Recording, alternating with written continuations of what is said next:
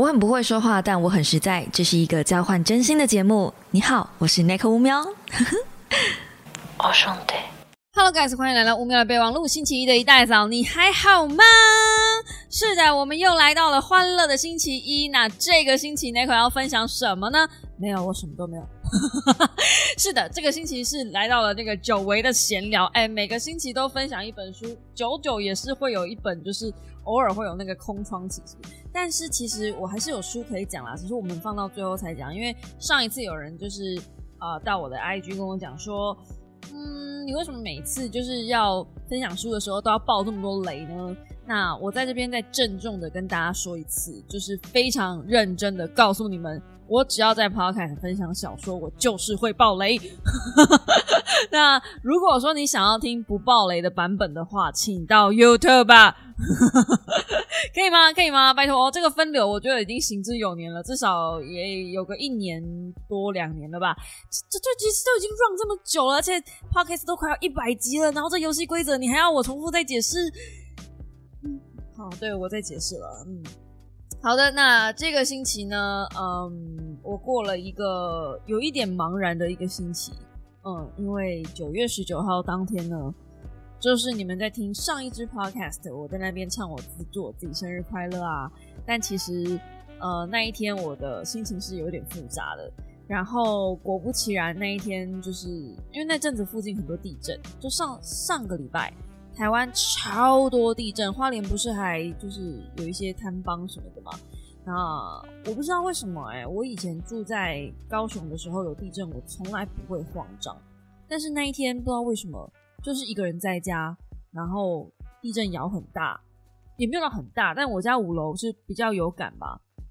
然后我是躺在床上，我一个人突然就很害怕，然后。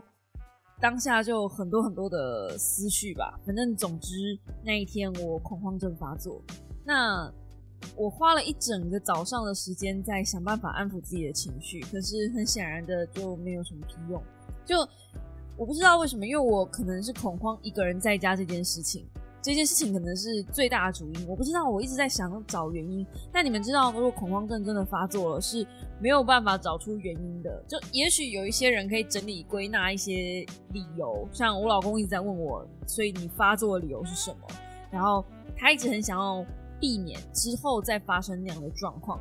可事实上是，就是我们隐约可以知道有某一些触发的契机，然后大概是什么样的状况。可你真的要说完全百分之百，以后只要回避掉这些，就像你不吃过敏的食物，你就不会过敏一样，就不是这样运作的。这个东西不是这样子做的，所以我我不知道。我觉得反正那一天恐慌症发作之后，那个真的是我应该是这辈子过过最糟糕的一次生日的一天了吧。我知道你们可能会觉得说，哦，就是怎么会这样呢？那口你要开开心心的啊什么的。但但但，哎，日子本来就是有高有低嘛，所以刚好就发生在我生日那一天，其实也没有什么关系。如果你想想看，生日那天是低潮，那是不是其他时间就是高潮了呢？哎呀，人生就是这样高潮迭起嘛，所以没有关系的，只是就刚好在那一天就是有点 sad 这样而已。但是，嗯，总而言之，有了这个三十四岁的生日之后，我想我明年三十五岁的生日呢，我可能会恳切的请求他让我自己一个人过。对，因为我觉得就是这一天生日让我得到的整整个整体体验跟感受，还有结论就是，嗯，不要对任何人有期待，然后你就不会失望。对，所以，所以。这这个听起来好像很负面啊，但但但事实上就是因为我期待有人来救我，我期待自己不是一个人，然后我期待那一天的很多东西可能会很贴心、很 close、很私密，但事实上就好像也没有这么一回事。然后，嗯，很多的规划跟想法跟我想的都不一样。那事实上，如果那一天我有想说，假设今天重来，就是那一整天重来，生日我会想怎么过呢？那。我认真思考了一下，我心里面想，我可能不会想要去很贵的餐厅，或者是去去百货公司那种人很多的地方。就如果今天是我生日，就是再重来一次，那天早上起床，我可能会想要去植物园或是动物园走走，我会想要亲近都市里面唯一可以亲近的大自然。我不会想要去太人工的地方，因为平常就是因为太忙了，所以我只能去那些地方。所以生日的时候，我可能就会比较想要找一些安静的地方吧。很奇妙的是，那天我们刚好有转车，然后我们有经过一班捷运是可以到呃动物园的，然后我就看着那个动物园的那个 mark，我就说哦，好想去动物园哦。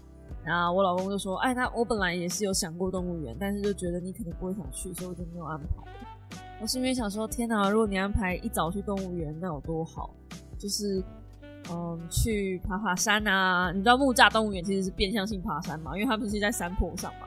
然后去猫空啊，去看看树啊。就是其实知道明明就知道我喜欢植物，可是却没有安排跟任何跟植物相关的东西。然后最后排了一个牛排，很贵很贵、很厉害的牛排店，在呃。威风广场的上面，好像是股神巴菲特喜欢吃的牛排吧？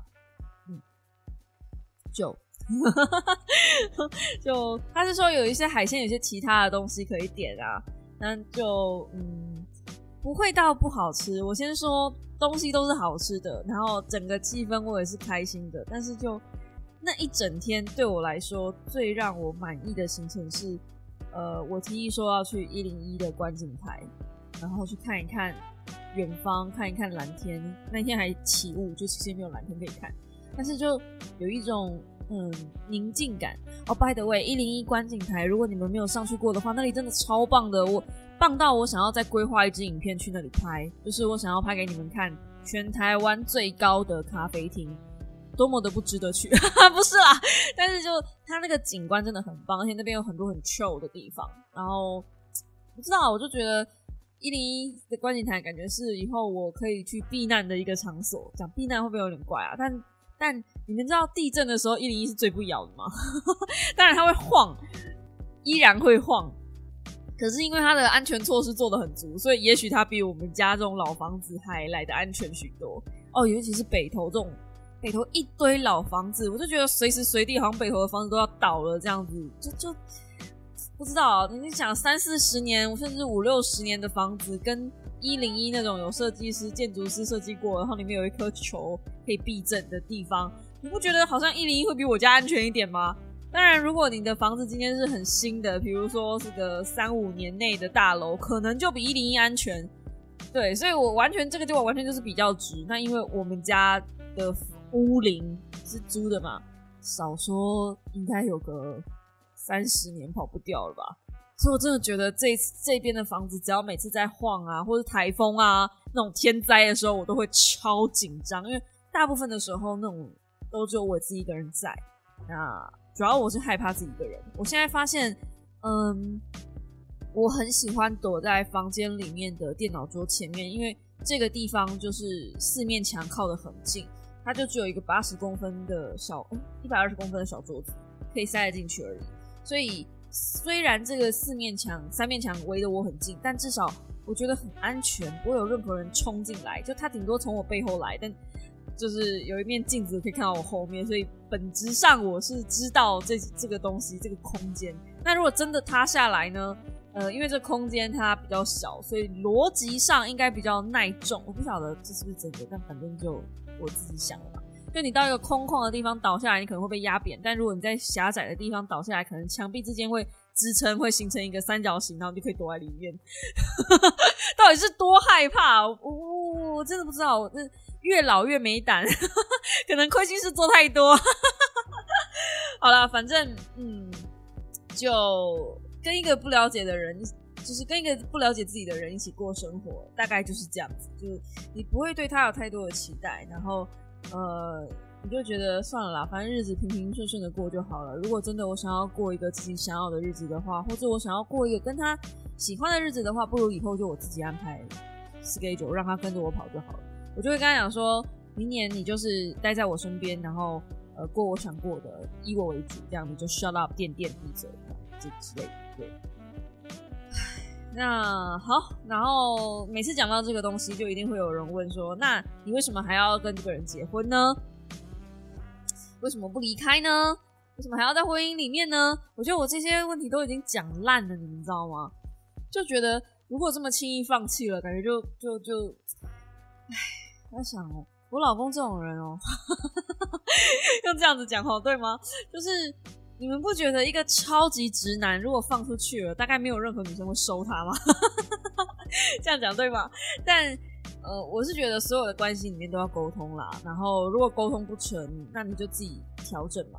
就是我老公最常跟我讲的一句话，就是那时候我们在谈离婚的时候，他就说啦，他就是这样子，他也没有办法改变，然后他也不是很想改变，因为他觉得他自己没有做错任何事情，他就是这样，所以他叫我不要去跟别人比较，就是不要去做比较这个行为，然后，嗯，你要么就是接受，要么就是离开，反正现在还不早，我们还没有孩子，甚至我们没有结婚，啊，不是啊，没有没有没有房产。就是只是一个单纯的婚姻契约而已，所以想离开都可以离开。那认真来说，我们我现在也是这种心态，就好吧。那既然你话都讲到这个份上了，不如我们就试试看，反正可以协调、可以沟通、可以试的，我就试，我都做。然后呃，因为现在还没有小孩，然后也没有房子，估计这两样东西，估计我觉得短时间都不会有吧。因为根据老公所说。他想要三年后再买房，我不晓得这个三年是怎么算出来的。反正他就是觉得三年后买房是一个很好的机会。他最近一直在贴那些就是南韩的，呃，今天才贴了一篇南韩的房产被夭折砍半的故事。就他相信这边的房子是会泡沫化的，总有一天那个。北投的房价会下来，然后我们就可以再买北投，就住在北投的。如果你问我的话，其实我真的不想再住台北，我好想搬去台中哦，因为我真的觉得这两个礼拜跑台中，我真的好喜欢台中。好，那回来，因为呃不可能嘛，因为老公就是他的鼻子大概一辈子就只能住在台北了，他就真的是温室里的小孩。我真的跟他相处过，然后在跟他们家的人相处之后，我就真的觉得。这个人的聪明才智，他之所以能够今天这么这么的聪明，是因为他从小活在一个无忧无虑的环境里面，他只需要好好的照顾他自己就好。然后他可以很专心的念书，并且再加上他真的也是很聪明，他有过目不忘的能力，所以他什么东西你跟他讲什么东西他都记得。然后他看什么书他也都记得，他不太会需要重复复习。这种人超适合考试，再加上他有很多考试技巧，比如说。他会去推断老师重复呃太多的选项的时候，有可能没有重复那个选项就是正确答案之类的。反正他会去从答案里面去找答案。他很多这种考试技巧。然后他自己也讲说，他的日文的二级嘛，其实是用猜的猜到的。一般正常人哪可能靠猜题猜到日文二级啊？哦，对我老公也是一个运气非常好的人，就是这种天时地利人和，让他。不要去面对，也不需要去面对太多的同理心的问题。他没有过太多的困难，所以他没有办法站在别人的立场去思考，为什么你今天要这样子思考事情？事情就这样子啊，这么简单，不是吗？像对他来说，他们家其实从小不算太没钱，就是他不是豪门家庭，但也不是那种出生在嗯不富裕的家里面。就他们家是有呃保姆，然后到目前至今为止都有扫打扫阿姨的那一种，就是请菲佣外佣来打扫，而且一个拜两次。就是你要说他生活在一个不优渥的环境吗？我不会觉得，就是已经比小康家庭哦，对他那个才叫做小康家庭，在我的感觉里面，他那个才叫小康。我从小应该是生长在贫穷线的上面一点点而已。就如果这是一条呃垂直线的话，它就是真的在中间偏上，可是没有到顶，所以他没有办法去理解为什么呃，比如说人家跟他借钱，或者是他跟人家借钱，为什么要还？就是有些小钱他不会当下马上就还你，或者是嗯信件，我最近不是让他管我的信吗？现在录音时间是三点十分，为什么我拖到这么晚才录？就是因为。这个礼拜我婆婆开刀，然后我老公去照顾她，他跟我讲说这个礼拜信件你就自己回吧。那我其实已经让他管我的信箱管了两个月了，很舒服，可以不用跟厂商在那边周旋，我觉得很棒。就我刚一开信箱，我真是差点没昏倒，里面有很多很多的信，他是没有回的，就是他可能有跟我说有这封信，然后他可能自己就忘了。那那封信可能是没有钱的，比如说。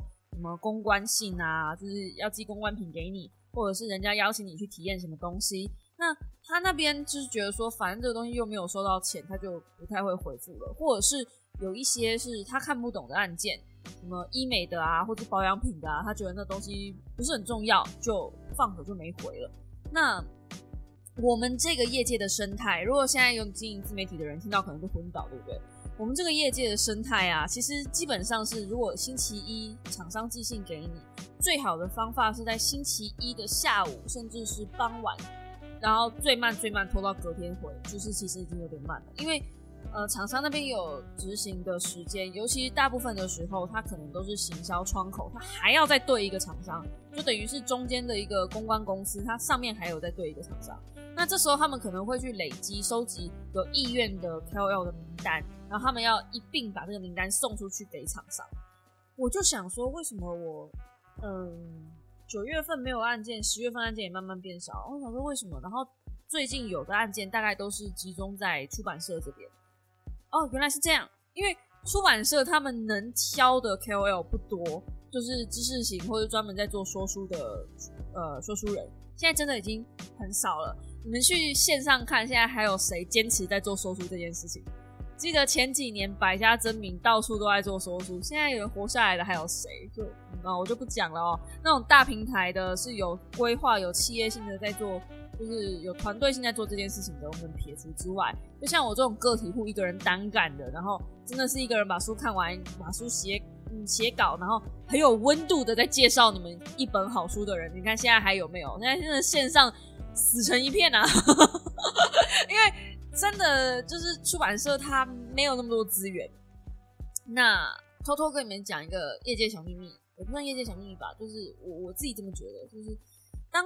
你身边所有人都死光，只有代表两种事情：第一，你这个业界不需要这样子的人，所以没有办法支撑这么多人这个行业，合理嘛？今天就像是嗯资源一样，就是一个盆如果超级小盆，你在里面种很多植物的话，一定会让植物饿死。但是当植物全部都饿死，最后活下来的那一株。有没有办法把所有土里面的那些养分全部都全包呢？我觉得是可以的。那我目前就是在做全包这个工作，谢谢大家。活下来了，就是还是有点好处，就是虽然只剩下一点点米、一点点粮，但是我还是勉强可以凑成一碗粥让我喝喝吃吃啊，开心开心啊。所以现在一个月大概都会有一到两件的出版社的案件，就谢谢各位出版社，嗯，愿意给点。茶水喝喝啊！那其实有跟我合作过出版社都知道啦，我就是有一说一嘛，然后嗯能够算便宜的都算便宜了，对，然后反正啊反正回到那个刚刚那个话题，就是我我在整理那些厂商的信件，我真的是一个头两个大，然后很多没有回信的公关品啊。如果说有喜欢我的小猫，然后你有寄，比如说要寄公关品给我，然后我发现我都没有回信的话，那一定不是我的问题，那一定是我老公的问题。我有开始在思考说，要不要干脆就趁这个这个势头，干脆就把那个呃，就是就是这一次这一波把它收回来，我干脆自己回好了，就不要这样子。他很多的信件都拖到，甚至有一个礼拜后，十一天以后才再回的。那当然啦，老公。他是很认真在做这件事情的，我有发现，因为他真的自己也很忙，就他自己也是 KOL，他自己也是有在接案、有在做事情的，但是他仍然愿意帮我分担这件事，我很感恩、很感激，好不好？真的就是你们不要去骂他，就我已经觉得很感恩了，就有一个这样子的老公愿意帮你分担事情。但是我们每个人对于工作的态度真的太不一样了，我只能说，嗯。他生活在一个比较优渥的环境，所以他不觉得这件事情怎么样。他觉得反正你今天有需求来找我，你会等我。你如果真的要我的话，就就你会等我这样。可是我是觉得，嗯，大家都在江湖走跳，每个人都有自己的工作态度这样。那我的工作态度就不是这样，我会觉得说。今天我多体谅对方一点点，然后能够让对方交办一些事情比较方便，好就好，不好就不好，就就讲快一点就出去这样。而且哦，还有我很不喜欢信件堆在收件夹里面。我不晓得你们有没有整理信件的习惯？我觉得这个对于自己在自己一个人工作，尤其是艺人工作室非常重要。就你很多的信件都堆在收件夹里面，你没有整理。比如说呃，已经结案的案子。或者是呃确定没有要合作的案子，那或者有些是嗯电影的邀约信，就是来试片的那种那种信件，通通都堆在里面。然后可能你已经执行完了，你还是堆在同一个资料夹里面。你这时候要找那个执行中的资料夹、执行中的信就超难。就我还我还没有把我的信箱给他管的时候，就我自己的信箱收件夹那边不会超过十封信，最多就十封信。我就是要一目了然，然后这十封信或者是这五封信，就是我现在正在执行、正要合作或者是正在洽谈的的案件，因为这样你才能够很快速的知道。呃，比如说我现在如果要拍片，我要写脚本的话，我要去找哪一封信，或者是哦，他他这封信还在洽谈中，有没有回信了？是不是要去盯？因为他后面会有那个回信时间嘛。那如果你今天没有在结案的时候把这个东西拖到旁边去，或是删掉，或是移动到别的资料夹，你就是一整串的话。中间会夹什么？你中间会夹广告，你中间会夹那那个就是呃公关信，中间会夹你不要合作的东西，你中间会夹一些团购邀约，那些东西都不是要看信件内容的，变成是我要写脚本，或是我要呃整理那个案件时间的时候，会变得非常难。然后我老公我已经跟他讲过 N 次了，就是接案的时候，如果确定这件案子有接到了，帮我整理到。呃，就是 Notion 里面，因为我们有开一个共同的资料夹，然后他真的是没有整理进去，所以我也不知道我接到了什么案子，然后我也不知道 d a y l i n e 在哪里，超可怕！你知道我刚刚一整理完之后，我大概有三件案子是卡在十月十一号前要完成，三件案子，我现在怎样三头六臂吗？哦，我本来想说啊，可以休息一下了，哎，结果又不行了，这样子就啊，翁心翁心。难怪我最近压力超大，就是整个就是大到一个不行这样。那反正嗯，我有说给自己放一个假嘛，其实就是这个礼拜。那这个礼拜呢，我放假的方式，你们一定觉得我放假方式很奇怪。我放假的方式就是我嗯，工作了两天之后呢，我就放任自己看书啊。这是休假吗？你们一定这样问，对不对？这是休假吗？是因为我看的是我不打算做说书的书，哎，我也不想在这边分享，但是我有发 IG，就是其中有一本啦，那个呃不便利的便利店，我有发 IG 分享那一篇的小心得，就是我把那本书看完了，然后看一些小小本的闲书，然后看一些漫画，就是。放任自己去看一些真的真的很没有营养，但是真的真的很爽的东西，like 全知读者视角这样之类的那种东西，就是因为你看书中就是要花时间。我现在进入的焦虑就是，嗯，我我想要看我自己想看的，然后与此同时也有呃出版社交给我的工作，然后与此同时也有嗯大家想看的，但是这个东西中间万一没有重叠的时候。其实对我来说，看工具书或是看说书要用的书籍，都会是一个压力。像是以小胜大好了，我觉得那本书超棒，我甚至自掏腰包，呃，买了十本，我直接把博客来上面的货全部包掉，就是送给会员们。这样，那嗯，但是你去看那个点阅，就是，是不是会有压力在？就是想说，是不是大家现在也不爱看这一类型的书了？那我是不是重新要调整我的经营方向啊？什么样的书籍又要再去抓现在的 TA 又喜欢什么样的书籍？就这是一个嗯反复思量的过程，所以我压力超大。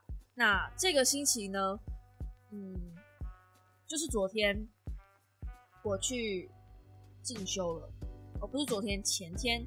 我去台中进修了摄影课，然后那一天一整天我用 iPhone 十四 Pro 拍片。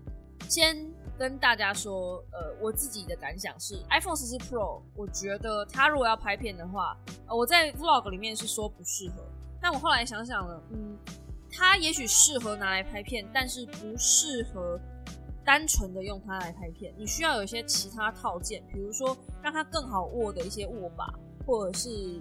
我现在有看到有那种磁吸式的脚架，因为现在的手机脚架大部分都没有那么的好用，就是上下会有一个扣环嘛，然后会压住那个按钮。那因为我现在有看到磁吸式的脚架，也许我会再给这个嗯 iPhone 十四 Pro 一个机会，因为嗯手机的握法哈，如果你今天要拍 Vlog，如果你是拍直的，那没有问题，基本上都不会挡到镜头。可是如果你今天是要拍横的，它的镜头很容易会把其他的配件拍进去，比如说你会可能会不小心手指就入镜，或者是你会不小心呃麦克风的那个毛球就入镜，就是它的镜位的问题，它本来就不是让你设计来专门用来拍呃 vlog 用的。所以我觉得，呃，再加上握感啊，真的是太薄了。就平常用手机，你们可以试着你们拿手机，然后拿成相机的样子，就是手指的地方会无处安放。原本相机应该会有一块凸出来的地方，让你手指比较好握，比较好施力，然后整体的那个厚实度也比较好。可是因为手机本来就不是让你设计这样子握的，所以它的厚实度势必不会那么好。所以就，呃，我还要考虑到很多啦，比如说翻转镜头啊，就是你你用前镜头在拍自己的时候，你根本就不知道你自己在拍什么；，前镜头、后镜头在拍自己的时候，你根本就不知道在拍什么。那如果你用前镜头呢？哎，像素又不太够，就你不知道这样子可不可以这样，反正就很尴尬。但那一天我还有访谈老师，我希望这支影片我是真的会把它剪出来，你们要督促我这样，因为我觉得我。真的越来越少动力去剪片，哎，我真的是进入半退休状态，现在就是有一种慢慢在飞到的感觉。反正大家也不看我影片，然后，呃，我自己现在已经进入一个，反正如果书看了，我自己有获得就好啦。大家爱看不看，我干嘛一定要分享给你们？这种 这种这种心情，但是又又不能说，就是还是有少数几个人，就是希望喜欢有这个东西的，所以。啊，矛盾啊，就是反正我就是个矛盾综合体，我也已经习惯我自己的矛盾了。OK，那回到那天的进修，我非常推荐大家，就是如果你想要好好的经营你自己的社群，然后你有一个兴趣，像那天我们去上课的时候，有一个同学是说还有在收集水晶，然后他只是去上那堂课，想要去拍他自己的水晶，拍的好看一点，就这样，他没有任何的呃社群野望，但是他就是想要让自己的照片漂漂亮亮，因为他觉得漂亮的照片才能吸引人。这是真的，漂亮的照片才能吸引人。那你们会想说，平常我的照片应该就还不错，对吧？如果有 follow 我的 IG 的话，应该会知道，其实我平常照片都不差。甚至我老公那个时候，我我第一次想报名的时候是去年的六月份还是八月份的时候吧。我跟我老公讲说，哎，我看到这个人的作品，我觉得很棒，然后我想去上他的课，可是他课在台中。然后那时候我老公就跟我说，你干嘛还要上？我觉得你不需要，我觉得你已经拍的很好了。可是这中间陆陆续续，我还有去就是买一些摄影的线上课程，就是发现我虽然很好，可是我的这个这个摄影好是一个表象，就是它单纯只是用一个美感堆叠出来的东西。那你要我说出里面摄影有一些什么，比如说构图法，比如说灯怎么打那些东西，我完全都不知道。就是我等于是硬 A，你知道吗？就如果用游戏的技法来说的话，我就是。呃，蛮干硬 A，反正我就是一直拍，拍到我喜欢的照片出现为止。那这个喜欢的照片会随着我拍的量越来越多，所以我质感我就知道什么样的东西会提升。但是我不知道我怎么搞出来的，就是大家很常会说，哎 n i c o 可以教大家摄影，可以教教大家修图，但是我真的不知道。你你如果要问我的话，我就告诉你说，就一个 feel，你 feel 对了就对了。这这怎么上课？就是。呃，光线，我跟你讲，就是冬天在我们家，冬天就是早上七点八点那时候的光线斜线打进来是最棒的。可是为什么不知道？为什么是早上八点？而且为什么是冬天？不知道啊。但是我现在知道了，就是我去上那堂课之后，有点像是嗯，厘清自己为什么会把照片拍得好。嗯嗯，这句话讲起来不太对啊，但是反正就是这样。那。要说我拍的好呢，也没有到真的就是可以出师的地步。人家那个老师是国际得奖的，对，反正我很庆幸我自己无论如何做了这件事，因为呃，去年其实去年同期我还是一个不太敢自己一个人到远方去的人。然后你们看我，我都生日都恐慌症发作了，甚至是只要到人多的地方，只要到不确定的环境，然后只要有不确定的因素太多的时候，我是会害怕的。所以我一直很想挑战一个人出国，可是没有办法做这件事情，因为我很怕我在国外，或是我在还没有登机但应该在登机的路上，或甚至我在买飞机票的时候我就发作，谁知道呢？是真的不知道，所以呃一直没有去做这件事情。有一部分原因是因为我觉得台中很陌生。我在台中念过书的人，我居然觉得台中很陌生。但是应该说，我自己一个人旅行这件事情很陌生吧？因为从以前不管是在台中念书，到台北看展也好，或者是呃，就是无论无论去哪里也好，身边至少会有一个人陪我。然后大学那个时候被呃班上的好朋友背叛、被排挤那一阵子，其实。就算是到那么糟的日子，也那个时候都还有一个远方的远距离的男友，就是无论如何他都在线上支持着我，这样就还还是有一个人，就是我没有印象中我自己是真的一个人哦，有过大四的时候，但是那那阵子状况超级糟糕，但是那就是我第一次呃忧郁症正式爆发，然后跌到水底下的时候，对，所以。你要说我在陷入这样的环境里面，我真的是害怕，我真的是不喜欢一个人。然后我从不喜欢、讨厌、害怕、恐惧，到最后慢慢接受了我自己一个人是 OK 的。需要花一年，对，反正我就是花了一整年的时间把我自己整理起来，然后去上了这堂课。那这堂课呢，嗯，就像我刚刚说的，老师他有很多的方式整理出来，告诉你。嗯，怎么样拍照是好的，但是不可否认，我觉得，嗯，你完全按照这些步骤拍出来的东西，一定会有个公式感。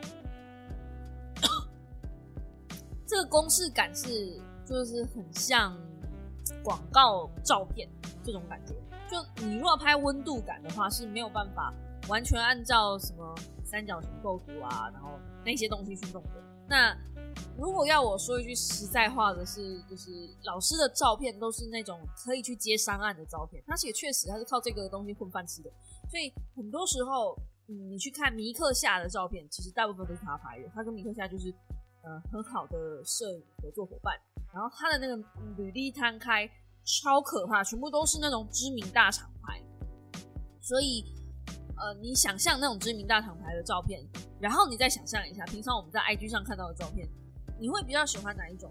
就是大部分的 KOL 其实，在分享照片的时候，某种程度上，他们还是会喜欢分享温度感比较重的东西。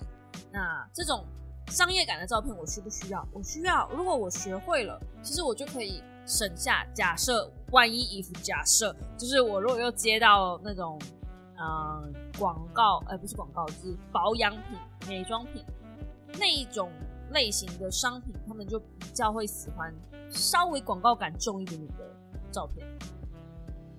我不知道大家有没有去追一些 IG 是美妆博主，就他们在分享照片的时候，冷静去看一下他们的照片，跟他们平常生活拍的照片是不是两种天差地别的风格，所以他就会放在同一个版面上。因为美妆需要的就是那样子风格的东西。那大部分我们在 PO 跟厂商合作的照片的时候，其实不只是美妆啦。大部分的人都会，厂商都会比较喜欢那种广告感重一点点的照片，因为他通常不是买你一个版位而已，他通常还会问你说，照片能不能授权让他放到他自己的官网上。那就跟所有的客户一样，就是今天我们回到平面设计这个领域范畴来，同一张照片能不能用在所有的平台上？就是你今天如果想要一张照片打通，呃，banner 啊，横幅啊，横幅就是 banner，banner 贴文。然后呃，就是菜单，还有哪里会用到图片呢？嗯，文宣，呃，印制品，全部我都要一张照片打通，有没有可能？假赛好不好？基本上是不可能的。但是摄影师很常需要去跟客户沟通这件事情，平面设计师也很常需要沟通这件事情。你要想嘛，你放在手机上看的照片，今天这个手机是直的，然后你放在那个 banner 上，那 banner 是横的。然后你印刷出来，这个印刷品可能是 A 四大小，不知道你那、那个、那个底下的画布就不一样，你怎么会希望你们的 model 长一样呢？所以一定是会有不同的照片的需求啊。但大部分的客户都会觉得说，没关系，你今天 KOL 拍的照片，然后如果拍的不错的话，我就想要拿你的照片拿去印在放在印制品上。好不？我接商案，在在接那个摄影商案的时候，我都会再多问一句：你这个照片是准备用在哪里的？如果只是用在官网上的话，我今天就甚至不会拍太高解析度的图片给客户，因为我会跟他讲说：如果你今天这个照片只只确定就是只拿来放在网页上的话，你图档太大，loading 太久，客人就走了。就不需要这么高解析度的东西。好，那回来讲就是这个嗯画素，现在不是也很多人都喜欢拍一些比如四 K 画质、八 K 画质，但事实上在 YouTube 上最高还是用到一零八零 P 啊，还是很少人会用到四 K。有没有人用？有，我相信有。科技宅一定会有。有没有人用电视在看 YouTube？有，我相信一定会有这一挂人。但这一挂人你会发现，还是大部分都是看一零八零 P 比较多。嗯，四 K 是不是一个趋势？是，但你肉眼根本看不出来差在哪里。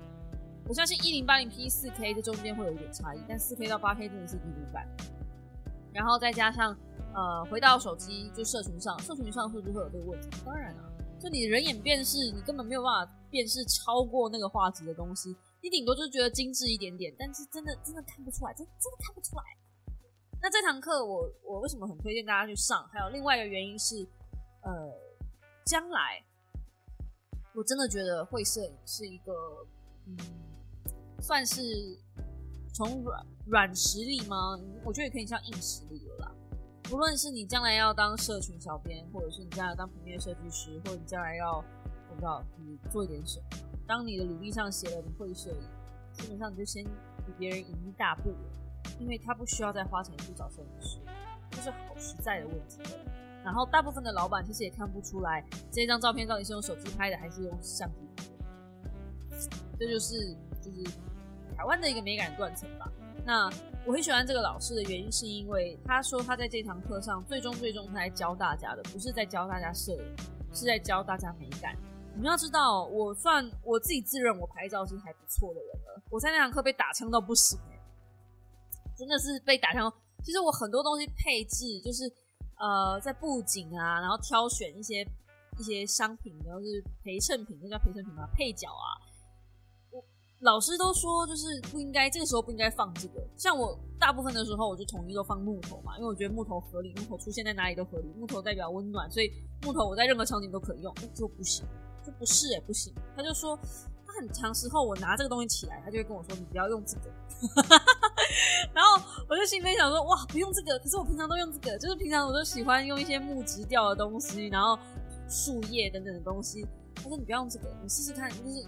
他就拿了别的东西来给我，然后叠一些书啊等等的去拍一些东西。那你真的你去就是怎么讲，踏出舒适圈嘛，去接触另外一个人的风格的时候，你就我有被被启发，反正我有被启发。我不晓得你们这个这这个有没有感觉，就是可能要过一两天吧，就是再多一点点的作品出来，可能你们才会感觉到我的呃摄影作品现在是有一点点进步的。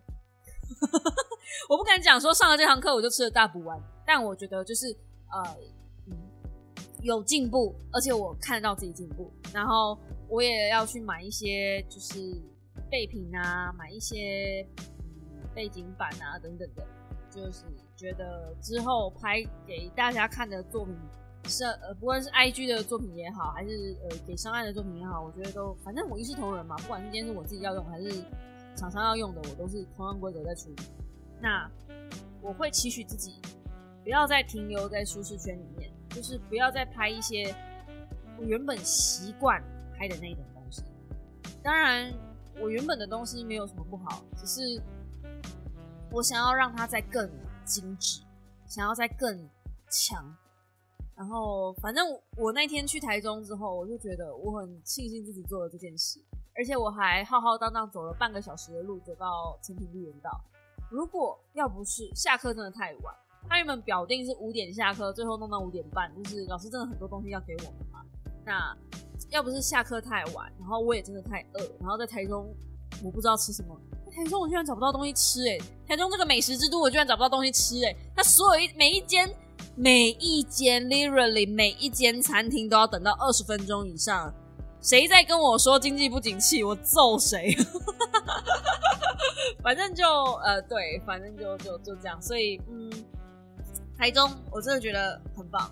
然后我去散步，要不是真的太晚，我觉得我走到那个歌剧院都不是问题。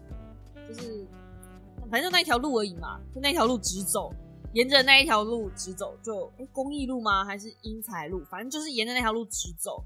然后我记得好像要转弯。如果要走到歌剧院的话，我印象中是要转弯还是不用？反正沿着公益路直走，好像是就反正就直走，它是可以走到的。然后我很享受那个走路的过程，因为反正下也也凉凉的，没有很热。要不是真的太饿，要不是真的太晚，我真的很想在台中漫步一下，觉得好舒服哦。为什么台北没有这种地方可以就是放步慢行的地方？你像台北就是蛮拥挤的，然后不管。走段就是没有那种很舒服的一一段路可以让我走。在台中走路的时候，我还想起来以前在高雄的时候，我会从我家然后走到大圆柏去看电影，大概走一个半小时就可以到吧。嗯，就是慢一点一个半小时，快一点的话，早晨快一点的话，一个小时就可以到了这样。然后我是很享受那种走路的过程的。每次我朋友都说，走路去看电影你是疯了吗？就是你们家附近没有戏院吗？就嗯。你可以不用走这么远就有戏院啊，但是我就是想要走到那个地方，我很享受走路的过程，然后去看走路过程中中间的风景。像我走到绿园道的时候，我发现中间多了一个草屋广场，然后草屋广场也不是我之前上次去草屋广场看到的时候那么冷清，里面多了很多新的东西。然后在路程中呢，就是也看到很多新的店，甚至有一些魔术店，然后等等的，就是。跟我以前在念大学的时候，我印象中的那个环境已经不一样了。那这个是你开车或是你坐 Uber，你绝对没有办法体会的事情，因为你不够慢去看路上的风景。所以我超喜欢走路。这个走路不是散步在呃森林里面而已，我更喜欢在都市里面漫步。只有在都市里面漫步。然后你习惯这个漫步的过程，你才会知道今天店关了，那边开了新的店。哎，这边平常有一只猫咪怎么不见了？这种这种很很微小的变化，只有你知道的东西哦。我觉得这个是，嗯，我不知道，我就觉得身为一个都市人，一个一个小确幸吗？好啦，反正讲多了，就是跟大家推荐这一堂摄影课。然后老师教的真的真的很好，而且他有实作练习，并不是像其他的摄影课那样子把一些理论教一教，然后就就放你去死一样。没有没有没有没有啊，真的是实作练习，然后。呃，也不是说上完课就放生，上完课之后还会有一个社群。你如果真的有去上课，然后进到那个社群里面，你就会得到我的 line，因为我也在那个社群里面。然后啊，那天上课还有一件趣事，就是嗯，我坐我对面的女生好像跟老师还蛮熟的这样子，但我不知道。我们就是坐下来，然后就上课了。然后中场休息的时候，这个女生突然就问我说：“哎，你是 YouTuber 对不对？”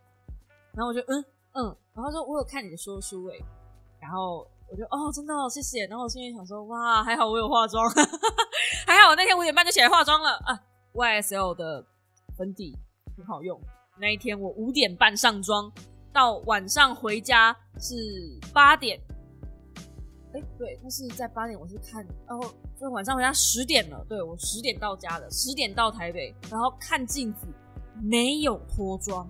没有浮粉，如果不是我的肤质肤况现在太好，就真的是那罐粉体液太强。想不想知道？想知道在下面告诉我，这样说不定我就拍照片。反正我现在很需要练习照片，说不定我就拍照片跟大家分享了。但 anyway，题外话，对，我回来每次都讲歪哈，反正就是他讲的时候，我心里面心的第一个想法是，哎，好险我有化妆。然后那天就拍照嘛，然后很开心啊，要跟大家弄一弄啊，等等的，但。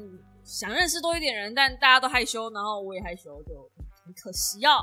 下次如果还要去上课的话，或者我下次还上任何课的话，要逼迫自己一定要再多认识一些人。好，Anyway，然后老师下课之后就是可以聊聊天嘛，就放学了，放学下课了可以跟大家聊聊天。然后老师就突然跟大家讲说：“哎，这个可以 follow 一下，他是说书 YouTube 这样。”然后就想说：“哦，老师也知道我，天哪！我本来想要低低调调的，对。”然后我那个我的那个同学，就是知道我的那位同学小猫，他还说：“所以你是自费来上课吗？还是你是准备来宣传的？”我就哦，不，没没没，我自费自费这样。所以，我真的现在有点不知道该怎么推荐大家好东西了。因为推荐大家好东西呢，大家会觉得说：“哦，你现在是不是又夜配？”唉，真是难啊，人生真的难。我到底要怎么样？我要跟你们约一个通关密语还是什么的吗？就是就是。你知道，就算是叶配，我也不会随便接啊。我就算是叶配，我也是真心推啊。这这有收钱与否不会影响那个叶配的，就是就是那个推荐的品质，好吗？我跟其他人不一样的，其他网美我不知道，但我不是那种人。好，然后反正我是有交钱的，而且你们知道吗？老师明明在报名的时候上面有写说，如果从台北下来的话，会补呃三百块的，就是车马费。我这个车马费还没跟他领呢，然后他下课的时候给了我们一组优惠码，说这个优惠码可以折扣两百块。如果你是团费报名，就已经有小猫来问我了。就如果你是团费报名，好像是四个人报名还是两个人报名吗？哦，好像两个人，两个人报名会比较便宜。然后你用这个折扣码，还可以再折两百块，超划算的好吗？还是一折一百？反正反正就是有折扣，超划算的好吗？我丢在 DC 群的好不好？你们想要上课的，自己去 DC 群里面找折扣码。我不会在这里提供这堂课任何的资讯跟折扣码，因为这真的不是叶配，不要再问我，不然你就是 I G 私敲我，然后我再给你这样，因为这真的不是叶配，然后我也真的没有想要叶配什么东西。我如果真的想要叶配什么东西的话，顶多就是告诉你们说，噗噗君现在开团，是不是呢？噗噗君我觉得很好，很棒，为什么这么少人买呢？我觉得噗噗君很棒啊，吃了可以拉拉，哎，还是你们每一个人拉拉都很顺。我诅咒你们，没有啦，就是我很羡慕拉拉很顺的那种一天两次的臭羡慕。我老公就一天到晚大便，怎么可以？怎么会有人一天到晚在大便呢？为什么呢？为什么我是那种两三天一次？为什么他是那种一天两次呢？我的便是不是都给他大去了？反正嗯嗯，大概就是这样。那应该可以感受到，其实最近我的呃焦虑的东西蛮多的。这个礼拜会上一本说书。叫做《我们住在焦虑星球》。那这本书呢，其实是二零二零还是二零一九年的书了，它不是新书。然后看了这本书的内容，其实看到一半，我突然回想起我远古早的记忆。哎呀，我在中和街的时候好像就有收过这本书了，就是我那时候把它翻翻，我就把它放在书架上。因为它的写作方式，如果你不认真静下来看的话，你真的会以为那本书就是一本散文。嗯，然后很像在写作者自己的，要怎对，就是他的心情嘛，还有作者自己的日记，就你会觉得是一个人的牢骚，但是又没有那么的牢骚。就如果你们之前看过那个虽然想死但还是想吃辣炒年糕的话，是完全不同的水平，完全不同的次元，那个等级是完全不一样的。那。很多人都会跟我说：“哎，虽然想死还是想吃辣炒年糕。”那本书很棒啊，明明就可以写出很多的同理心啊，然后让我觉得就是呃有一个大家一起生病的感觉，嗯是这样讲吗？反正就是让自己觉得自己不孤单。那如果你是喜欢那种风格的话，我现在推荐你看这一本，就是《我们住在焦虑星球》，你会发现什么叫做同理心跟不孤单，然后还有能够吐一点东西出来，就。你要看这样子的东西，然后还能获得一点东西，而且不用去偷录人家心理医师的，就是治疗的内容，多好！我是不是又在臭？好，那好，嗯，反正回来讲这本书。那本来其实我没有要做说书的，我说了嘛，这个星期我本来是给自己放假的。那这就是我其中看的一本，就是我们住在焦虑星球。我本来没有要做说书，因为这本书真的太简单了。它非常好咀嚼，非常好吸收，非常好阅读。然后里面它都是一篇一篇的形式，就是你那种呃，假设你上厕所只有三分钟，你拉的非常顺，你根本不需要噗噗君来帮你的话，我讨厌你之外，那这个这个阅读呢，它有时候一篇可能就不超过十个字、八个字，你就看完了。你不要跟我说你一篇八个字，你不会，就是你会看超过三分钟哦。如果八个字看超过三分钟的话，你真的是跟我一样要去检查哦。对，所以呃，我我可以举一个例子，我在社群上分享过这一篇，他说如何快乐，然后下面呢就写不要去跟别人比较，不要去跟别人比较，不要去跟别人比较，不要去跟别人比较，不要去跟别人比较，不要去跟别人比较，不要去跟别人比较，他真的就重复了七次，然后写一二三四五六七点。它的七点其实只有一点，就是不要去跟别人比较，这样子就可以一篇。我就说了嘛，这种东西就是非常非常简单，非常非常单纯。但是它有没有一些有料的东西？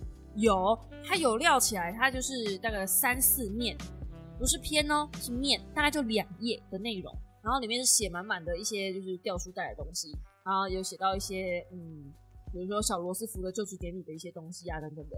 就他如果要掉书袋也是有，可是他有没有轻松的东西也是有，所以它就很适合你放在床头边，放在书架上，放在任何那出门前你看个两篇也可以，就是完全没有负担的书籍，而且它的纸质又是用比较泛黄的纸。我现在非常喜欢那种比较泛黄一点点的纸张，因为我觉得死白的纸张其实对眼睛很伤，尤其是看久。我不知道你们会不会。然后再加上我又不爱开灯，这好像是我的问题哦。我看书其实不开灯诶，你们能想象吗？我看书只开一个台灯，那个台灯还不打不往书上打，是打天花板，然后用间接灯在阅读。我真的是没瞎，没瞎是医学奇迹好吗？但是我就真的不喜欢开灯，因为好浪费电了。反正大学养成的坏习惯了，就就就就不要阻止我嘿。好，那总而言之呢，这个呃，我们住在教育星球，为什么我决定要做说书？是因为有一个小猫，他到 IG 私讯我，然后他说很感谢我推荐他这本书。他说他光看前面的几天，他就哭到不能自己。然后我心里面想说：“天哪，原来是有人需要这样子的书的，就是它轻松，它好读，它很简单。然后我本来以为大家就会去找来看，因为这种书不需要我讲。可是有的时候不是内容难，需要我分析拆解的书才需要我推荐。我后来才觉得，有的时候是，嗯，这个需不需要我推荐，不不应该取决于内容的难与否。”而应该取决于内容的嗯需求，可是这个需求就变成是我回到最前面的，我又在焦虑说，那所以大家现在的需求是什么？那我今天就发了一篇贴文，最近在夯的小说哦，我在休息的时间，就是我去摄影课进修的时候，我在休息时间拿着那本书在看，就是呃不便利的便利店，然后我那个同学就说，哇，你也压力太大了吧？你连吃饭的时候都在看书哦。事实上，在看那样类型的小说，尤其是像是嗯这种治愈类型的小说，对我来说是放松。我真的觉得我这个礼拜没有在工作，虽然我看了两本书，但是我完全没有在工作感觉。但就嗯对，就是如果我不分享这样的书籍，如果我不把我的心得写出来，或是我不让大家知道这本书里面在写什么的话，也许呃就会像有那个小猫认知的那样子，书都是很硬的，书都是。呃，需要花时间的，甚至连我的摄影老师都说，他现在很少在看书了，因为他真的没有时间。这大概是所有的教练老师最讨厌听到的一句话吧。我真的没有时间，blah blah blah blah。但呃，我们住在焦虑星球里面，我的说书稿里面就有写，就是当你说你没有时间做某一件你真的很想要做，但你一直迟迟没有去做的事情的时候，你的理由是没有时间。其实你不是没有时间，而是你某一个部分已经超载了，所以那个超载的东西把你嗯生活的一些精力占据掉了。比如说你可能用太多的手机，比如说你可能我不想讲工作量太大，因为绝对不可能工作量太大，工作到一定的程度你就会想去休息，嗯，除非你是工作狂，那又另外一件事。比如说你呃玩太多的游戏，比如说你看太多的剧。如果你有时间看剧，那你一定有时间可以看书；如果你有时间玩手机，那你也有时间运动。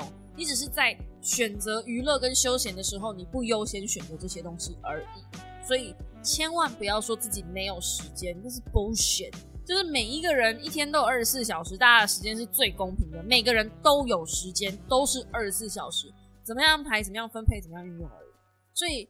嗯，我觉得大家没有时间，就比如说像是啊，像我老公那个信件的的的小动作，他没有整理信，他自己也是，所以他每次找一封信也是要找很久。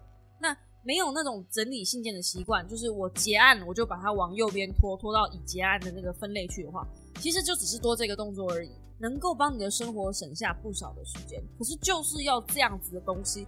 你才会有时间去玩游戏呀，不是吗？你才会有时间去做一些，就是我我很喜欢把很多的事情 SOP 化，所以当你把事情 SOP 化之后，是不是我可以来写一本生活 SOP 化哲学？嗯，好像是可以。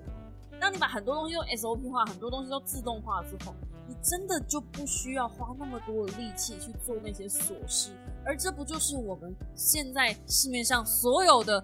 工具书，尤其是时间规划书，在告诉你的事情吗？随便挑一本来看，真的都在讲这件事情，就是你要怎么样整理你的 email，你要怎么样怎么样养成的习惯。你只要养成习惯，你可以去做一些你平常没有做的事情。不要去小看那个你理所当然认为你不需要的东西。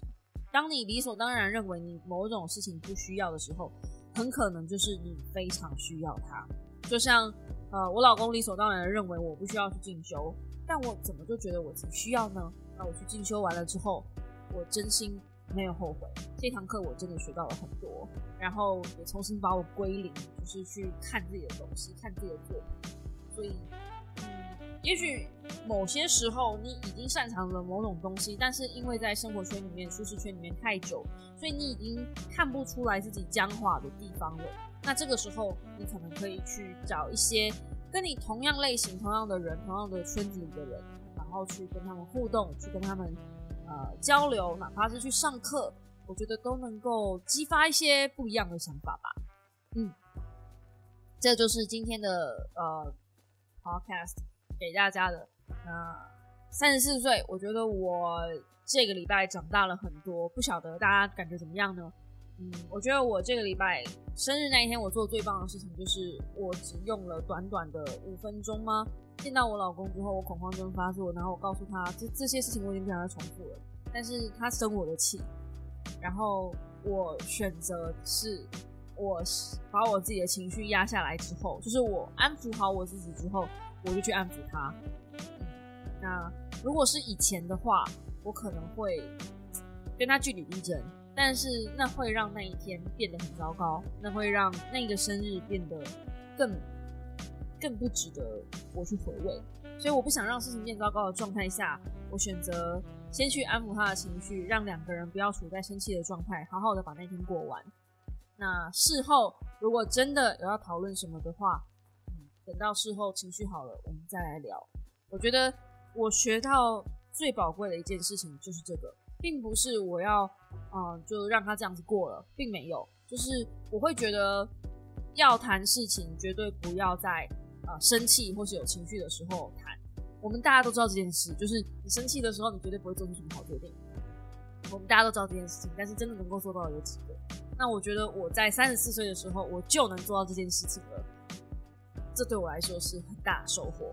很多人甚至到六十岁都没有办法，甚至到八十岁，像我婆婆七十六岁，甚至都没有办法好好的做到这件事情，就是更客观的面对自己吧。不要讲到我婆婆，再讲她，我觉得会出事。好啦好啦，那大概就是这样子。嗯，我们就下个星期同一时间说，不是说书是。又想要用又想要用那个 YouTube 的结尾，呃，干嘛啦？我累了，我想睡觉了。